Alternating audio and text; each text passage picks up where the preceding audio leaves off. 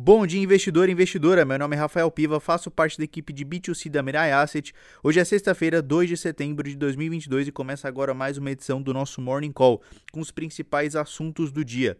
Chegamos no final da semana com as atenções voltadas para os dados do payroll e taxa de desemprego do, de agosto dos Estados Unidos. A força do mercado de trabalho tem surpreendido e pressionado a espiral de preços e salários.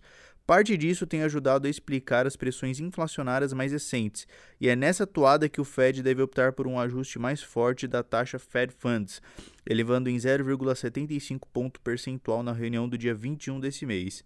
As projeções de mercado apontam criação de 300 mil vagas, desacelerando em relação às 528 mil geradas no mês anterior.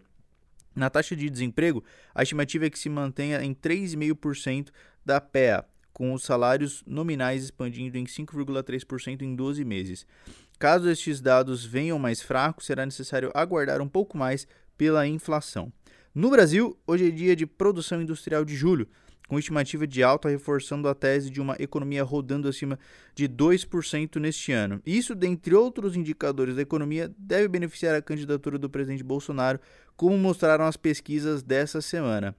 Em evento ontem, Paulo Guedes comentou sobre a adoção da taxação sobre lucros e dividendos para bancar o Auxílio Brasil a 600 reais no ano que vem e a correção do imposto de renda. Na agenda do dia, além dos indicadores já citados, estejamos atentos nos Estados Unidos às encomendas da indústria de julho, com expansão prevista em 0,2% nos dados semanais da Baker Hughes sobre poços de petróleo. Na zona do euro, o PPI de julho é a aposta do dia. No Brasil, segue o preço da gasolina em redução, já que o barril de petróleo também recua, hoje negociado em torno de 90 dólares. Já são 24% os cortes no preço final, 4 desde julho, o que deve derrubar o IPCA em possível deflação também no mês de agosto. É uma boa notícia, mas segue preocupante a trajetória dos itens alimentação e serviços, embora já haja alguns mais afoitos, prevendo o início do ciclo de cortes da Selic em maio do ano que vem.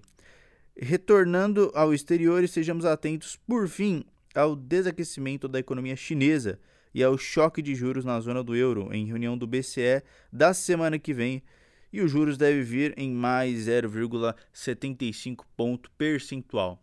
Estes foram os principais destaques do dia. Agradeço a atenção de todos e bons investimentos.